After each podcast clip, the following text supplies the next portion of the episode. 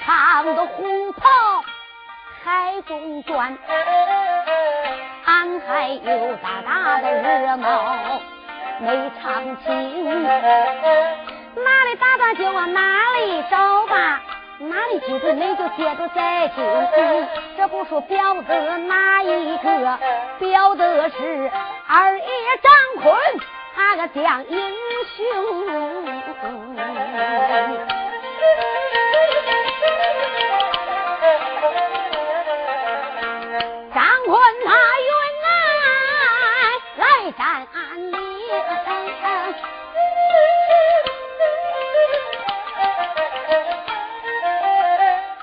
分战书送到了北京，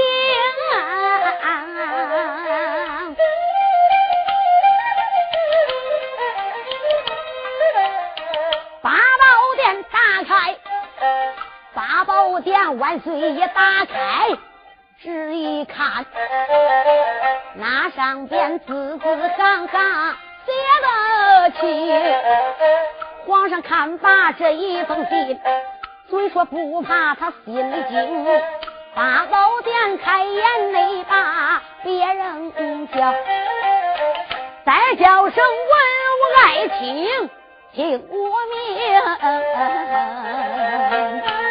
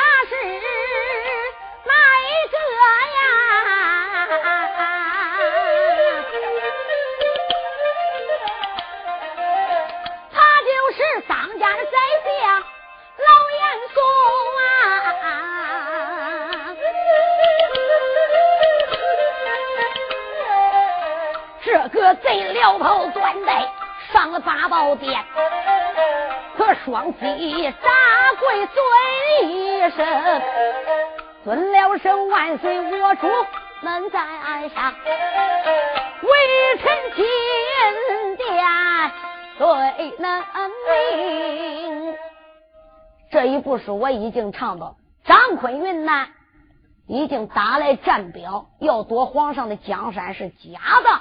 跟皇上谈条件，皇上一看张坤来的这个战书上边这个信，皇上看了，乖乖，张坤也张坤怒了一声：“你俩算真乖，这一回搁到云南你当了王子了，我嘉靖搁北京做三六九，你张坤搁云南做二五八，你要跟我俩对着干，还要打我北京燕山。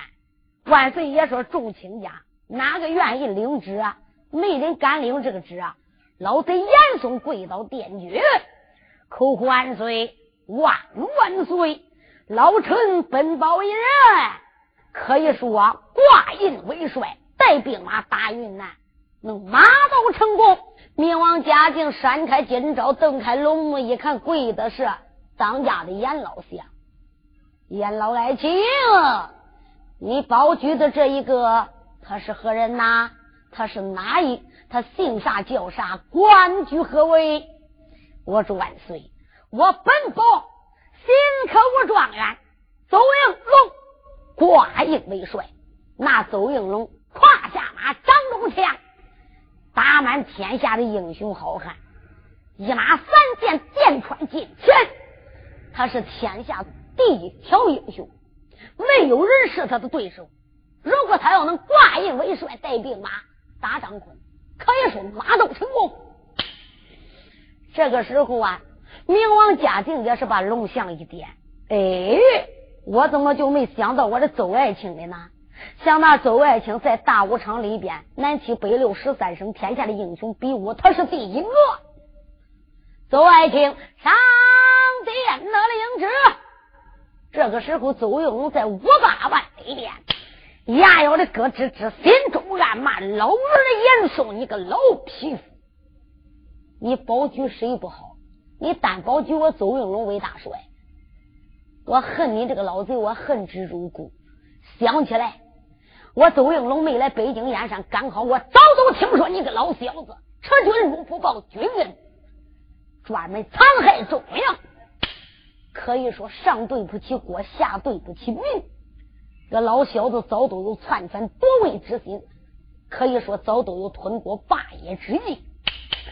想起来南门外边啊，海中堂把他打的遍体鳞伤。这个老贼手上八宝金链去告状，他就顶头梦见我夸官，我揍了他一顿。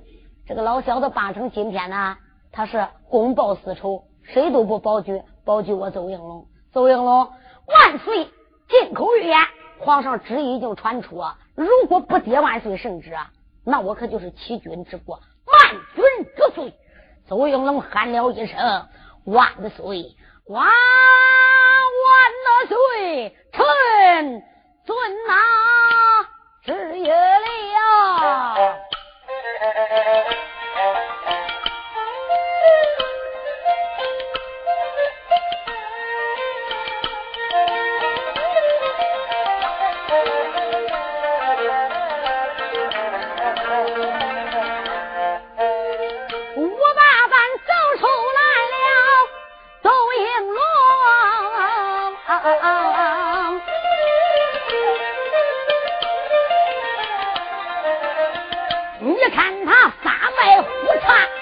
往前行，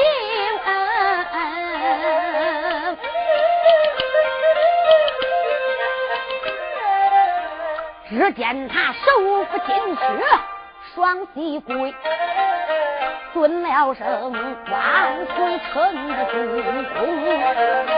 周应龙参加，我祝万岁，惊动了个明王嘉靖，一盘龙。一声金朝登金塔，原来是富家寡人的状元公。我的爱情只因为云南地界张坤的造了反，大宝殿严相保你做元荣啊！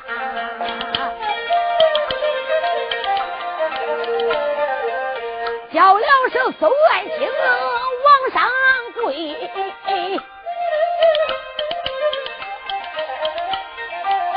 孤家我封你平贼的大元荣，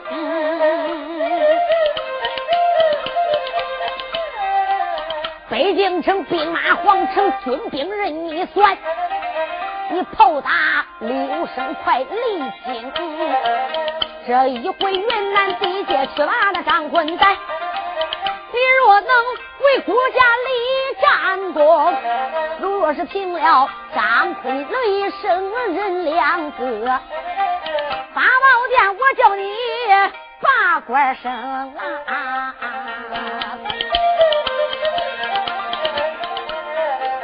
明王主八宝金殿往下讲，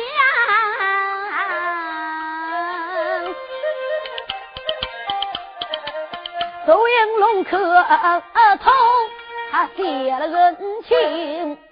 臣谢主隆恩，明王嘉靖说：“邹爱卿，北京燕山，我赐给你十万精兵，八宝金殿，你任你挑选。可以说，你要什么人，你就点什么人的名字。你无论我这朝纲里边的英雄大将，任你挑选。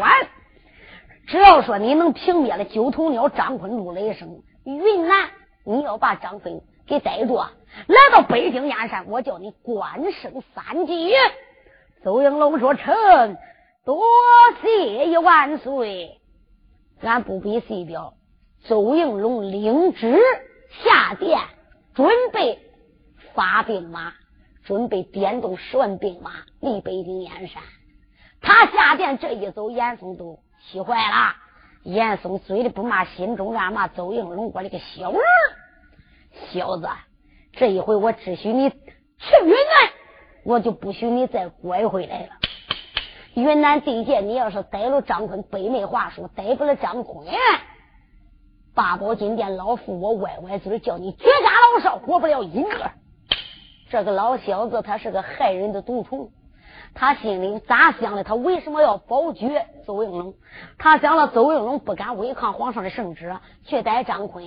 如果到那云南昆明，这把张坤、陆雷生都给杀了，给宰了，也算拔掉我眼中之钉、肉中之刺。如果九头鸟张坤，把这个小子头给割了，也算去掉我的心腹大患。这个老小子要在北京坐山看虎斗，二不相争，别为他。两个家伙都不是好东西，毛刺的砖头又臭又硬。他俩死谁，严嵩心里都高兴。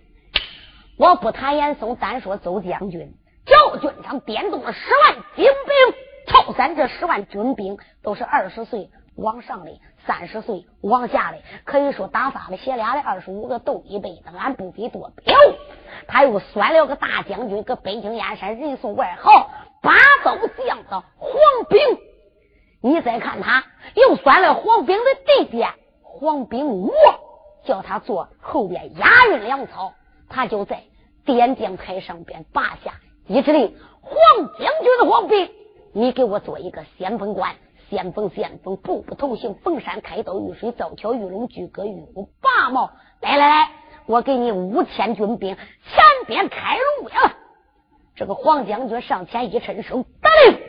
就把大令接到手里边，搬鞍人等上坐骑，点动五千军兵，给周应龙参见开道。再看大元帅周应龙拔下了一支令箭，喊了一声：“黄炳武将军听令！”黄炳武上前参拜，参见元帅。黄炳武，我给你五千军兵，押运一粮草。常言说得好，兵马不动，粮草先行。你在后边押运粮草，如果一路上边这个粮草要有了闪失，我砍你脑袋！黄炳武怎敢含糊？一抖手接过了大令，大令！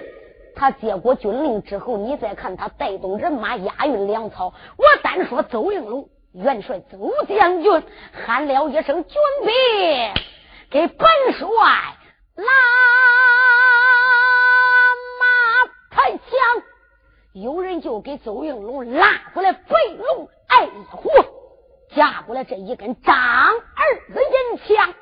你再看邹将军怀抱着招涛帅印，领起令箭，搬鞍人等，上了自己的白龙马，马背吊鞍上喊了一声：“军兵传令，大炮六声。”你再看那个军兵高喊得哟嘿，元帅有令打炮喽！那个火公司点着了炮碾子，就听咕噜噜噜噜噜噜噜，砰砰六声大炮惊天动地。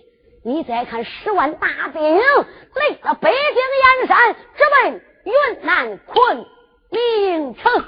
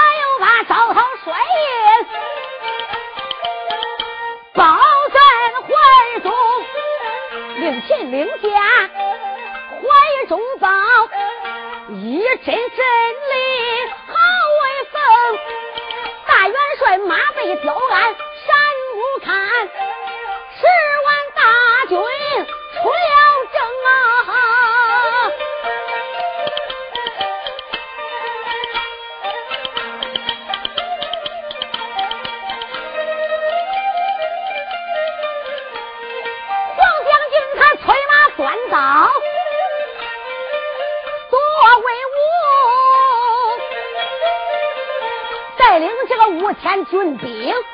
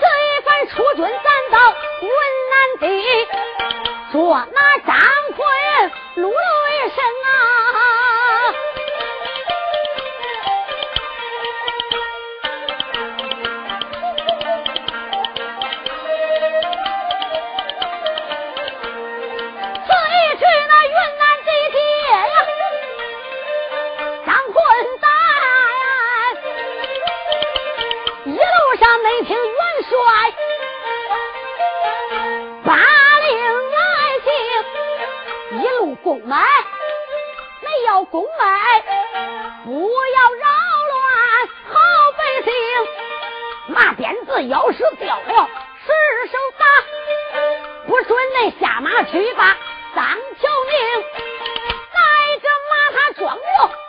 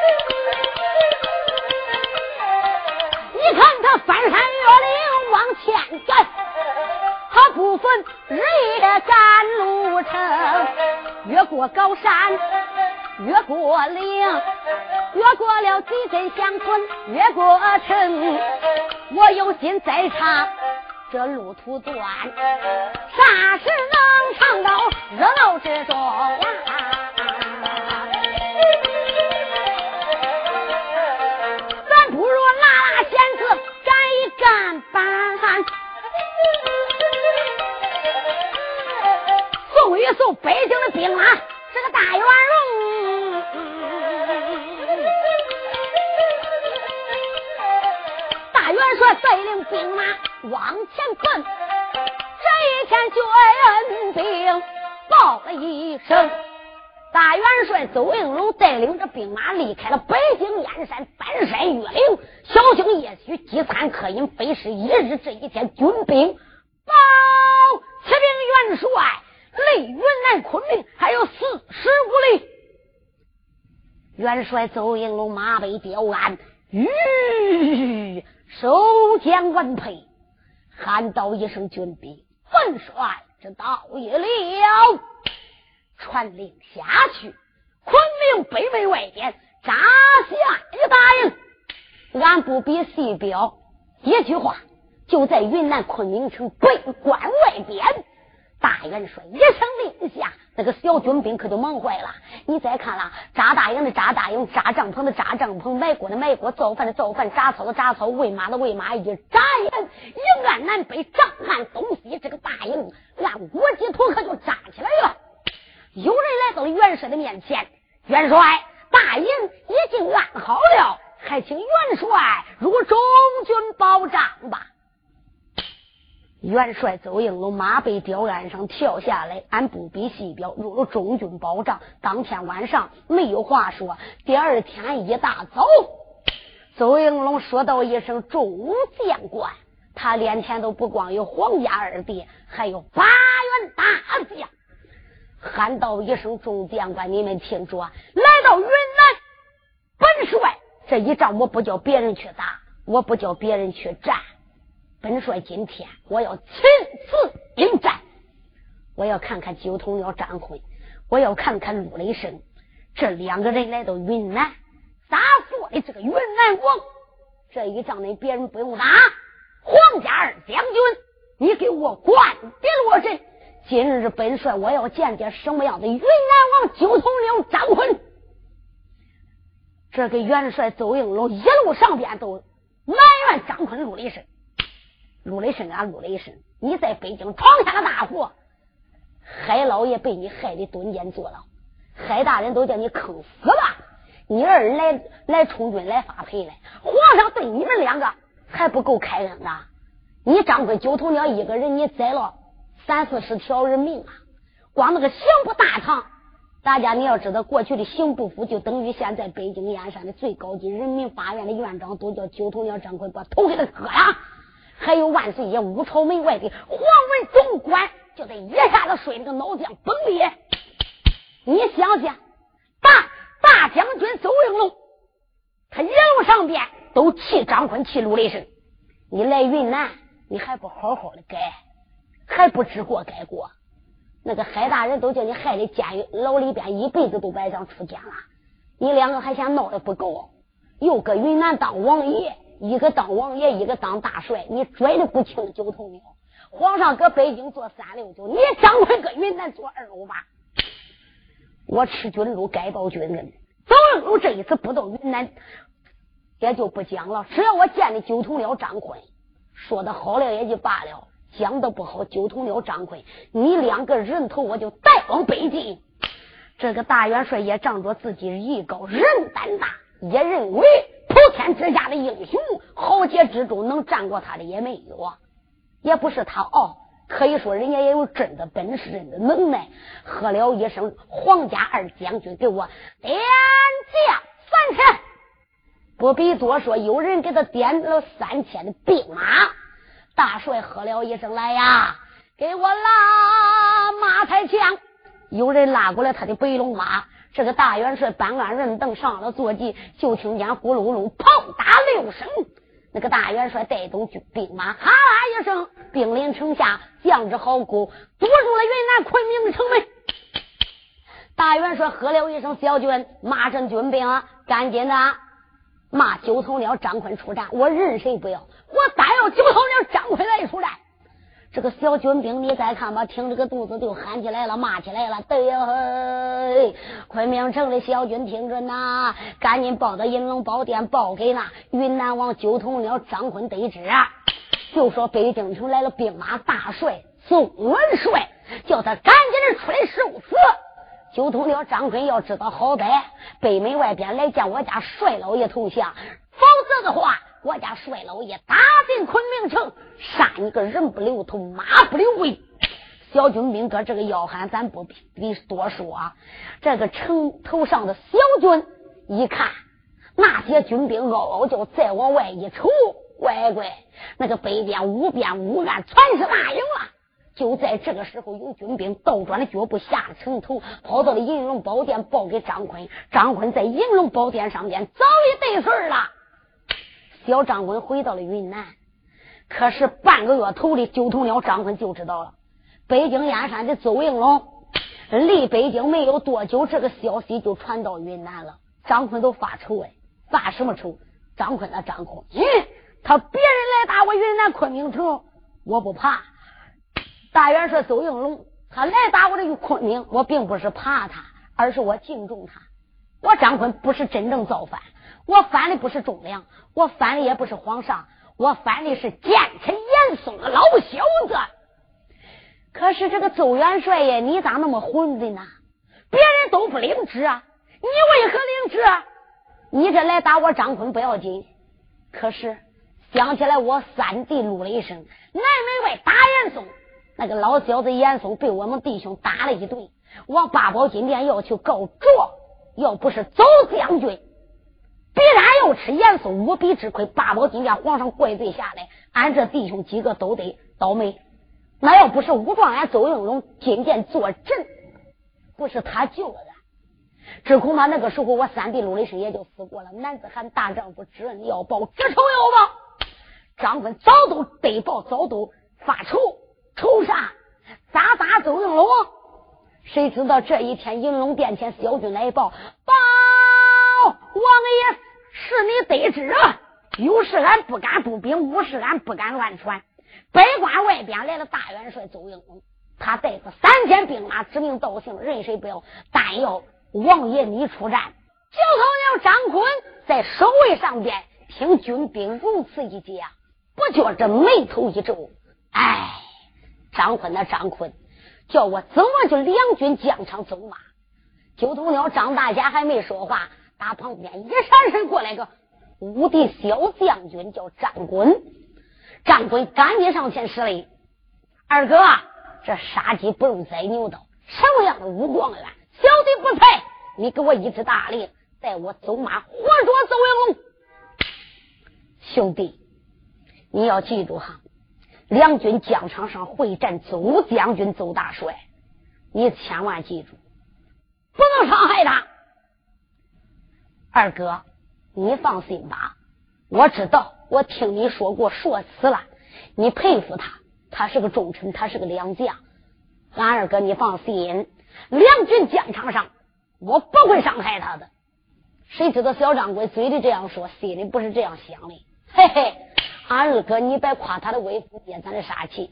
自打周应龙龙一拉架子立北京，俺二哥就发愁。你姓张的欠他的情。你陆雷生欠他的情，可是你兄弟我没欠他的情。你们弟兄俩不好意思打这个仗。邹应龙，邹应龙，话又说回来，你邹应龙也不是个好东西。你要真是个好人，真是个忠良，你明知道俺二哥三哥都是被严嵩所害，你都不应该领旨，就不应该挂帅。今天不出战便罢，只要出战，两军疆场上，邹应龙啊，邹应龙，小爷我叫你西天找到。大家你听着。这个小将军今年才十六七岁，可以说他是目空一切，目无天下，不必多表。传令一声，军兵给我拉马抬枪。有人拉过来他的马，架过来他的枪。小掌柜也仗着自己一匹马，一根枪，在云南贵州放来这千八百里路，没人是他的对手。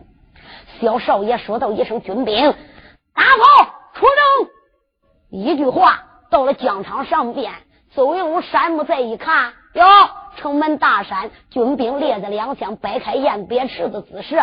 再往中间一瞅，一匹白龙马过来了。他一看，不是张坤，也不是陆雷声。在这个时候，小张坤就给他来个对面。张坤把枪往前一拍，砰！北阵头扫过一匹白龙马，马背上吊鞍上坐的你可是大帅邹。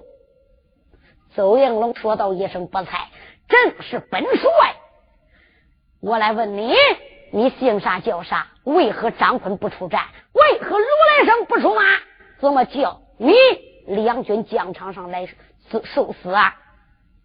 这个时候，小张坤把眼一翻，喝了一声：“邹应龙，这个仗根本用不着俺二哥九头鸟张坤打，就凭你邹应龙来，也用不着我三哥陆雷声。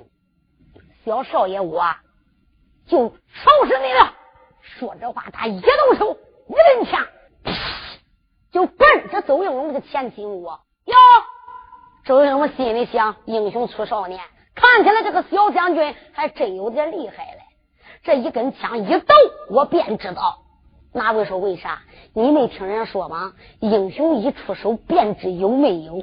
小张棍把个银枪扑棱一抖，大家你听着，这个枪是十八般兵刃之中的贼枪，讲的是枪挑崩炸，就这一抖枪，扑棱棱棱棱，乖乖就给个布兰口样这么大，几十个枪筒子就出来了。叫你分不清哪一个是真的，哪一个是假的，可以说肉眼生辉，此次就放光，奔着邹应龙这个前心窝。哪位说邹应龙能辨别出来哪是真哪是假吗？嗨，论起打架，邹将军天下第一个。我跟你说，大武城打满了天下，南七北六十三省好汉，这一根枪。他一看这根枪奔他的前心过来，邹将军怎敢怠慢？抓过来自己的手中银枪，喝了一声“开”，就听“哒哒啦啦啦啦啦啦”，把张军的手中的枪给打出了圈外。小掌柜马背吊鞍上震了个绑背翻马，再两再晃两晃。哎呦！掌柜心里想：这个家伙还真有两下嘞哈。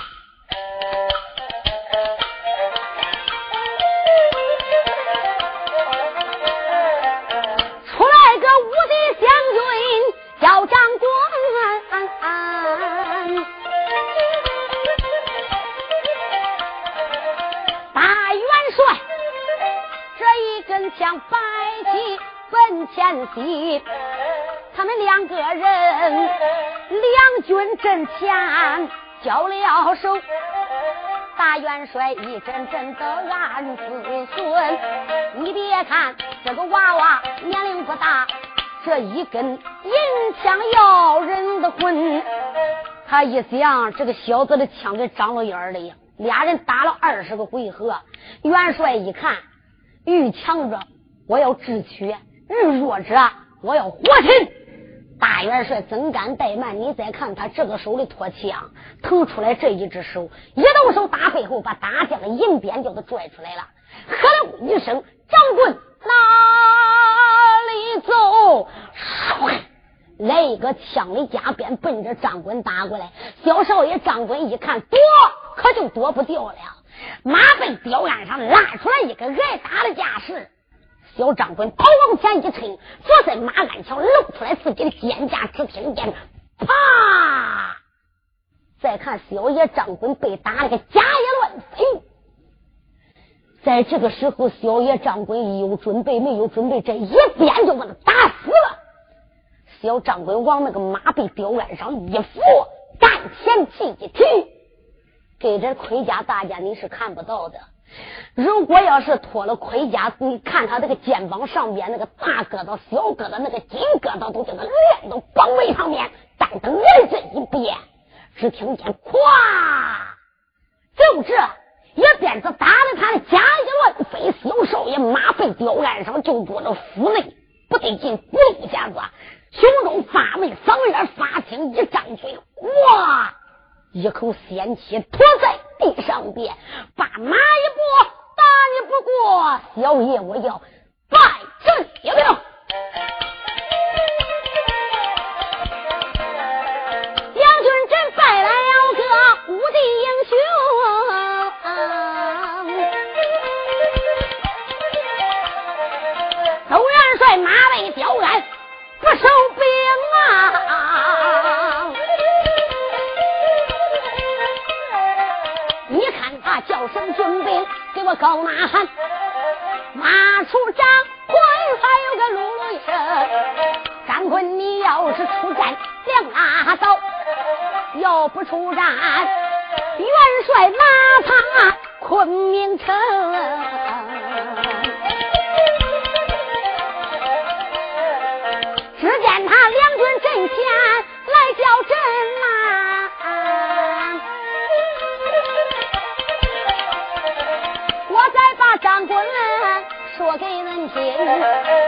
见他带上回到银龙殿，他见了张坤大下跪，二哥小弟回来了。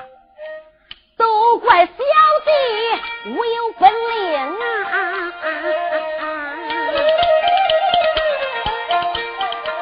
我没有打退那走营路，两军将他去走马，一边他砸在了我的身中。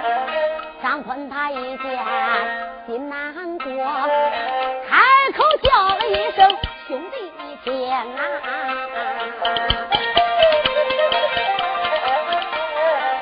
兄弟，你休息去吧。陆雷生说：“俺二哥再憋就把我憋死了。”咱三弟张坤叫他一鞭子打的口吐鲜血。我也看该他的情，咱也不能说就这样不出战。二哥。你给我一支将领，我去会会走营张坤说：“三弟，你不能出战。俺二哥，咱不出战，咱也不能来个老鳖大出头。他指名道姓骂我弟兄。二哥，如果不出战，你我弟兄还战什么云南昆明？你要是不叫我出战，就把我给憋死了。”张坤说：“好。”出战可以，我只许你打败，我不许你打胜。陆雷声一听，那仗打啥？打嘞！陆雷声响了。二哥，你等着吧，这一仗我非打胜都不管。谁知过一会儿，他也被人家打的口吐鲜血回来了。这个时候你再看吧，他也带过伤，回到了银龙宝殿。张坤一看不出战是不行了，来了，与我拉马。抬刀，有人给九头鸟张坤准备了一匹马，这一匹马还是云南王方恩骑的这一匹宝马。你再看拉过来这一匹黄沙宝马，给九头鸟张坤抬过来一个九耳八环青铜大砍刀，不必多说。有人该说九头鸟张坤在布下关有北光宝剑、铁金断玉、锁铁如泥、吹毛利刃，在马上我给你马上十八般兵刃，你也不要挑酸吧？九头鸟张坤十八般兵刃样样精通。这个时候，九头鸟他八万人等上了坐骑，点动了兵马，咔啦的一声就来到北关内，他就来到城门里边，高喝一声：“城头小军进去了。”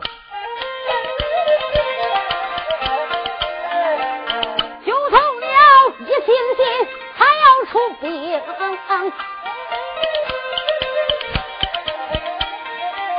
叫了声城内的小军，听我命，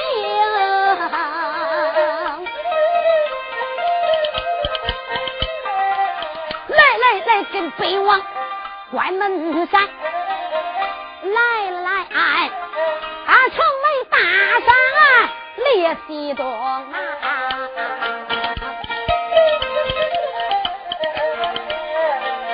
在这是城头的小军不怠慢，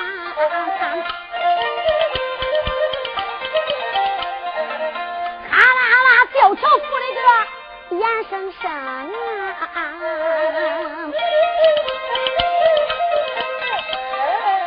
这城门大山塔可分左右，啦啦啦走出了云南三千兵，北镇头也没惊动。哪一个惊动了兵马大帅？这个周应龙啊！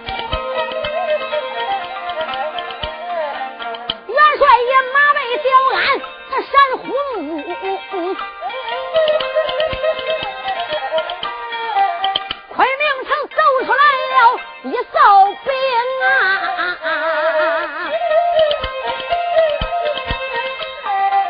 官事官城门大山两边立，说黑的战马分外出，又看见五十一个杂旗空中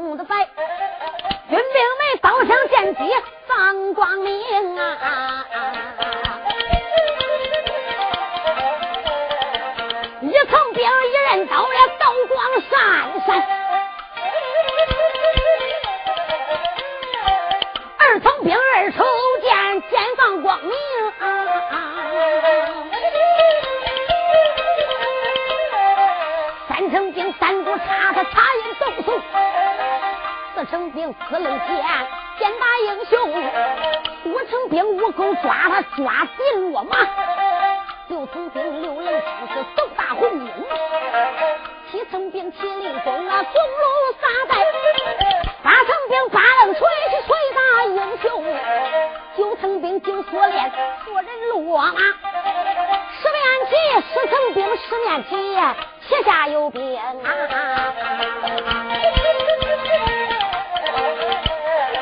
只见他十面军旗都似烈火，王了王九层剑戟放光明，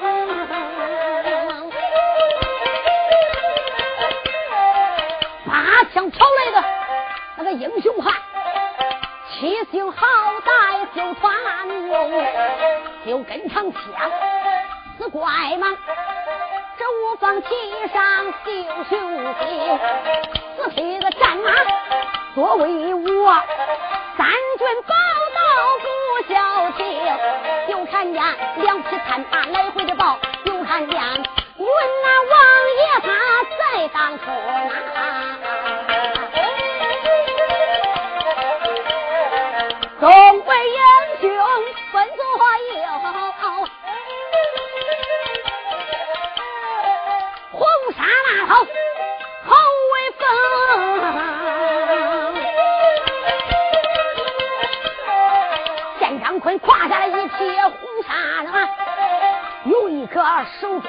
我这一个金背金图，只见他催马来到军阵。张坤他慌慌忙忙的把令行，再叫声军兵啊，分两边立。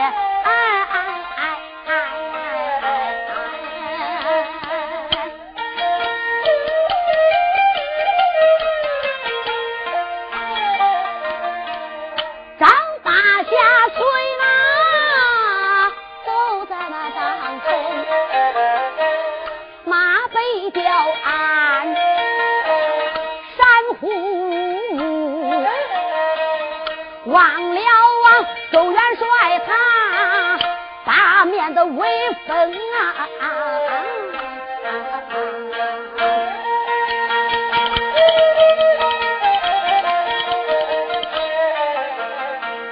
我管他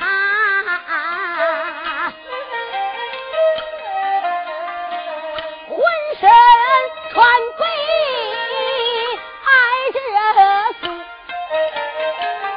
又见他一根长枪。在那手中，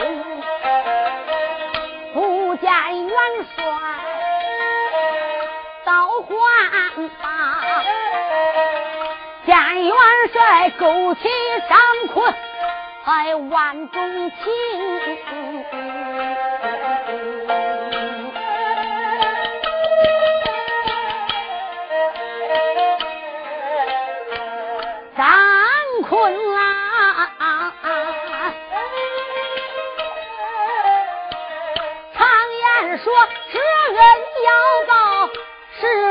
君子，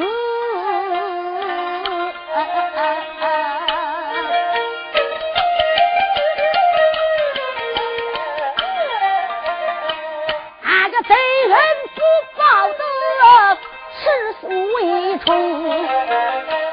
想起来呀，北京城雁门外，北京城南门外边，大雁讲。兄，欠过元帅一片的人情，马背吊鞍呐，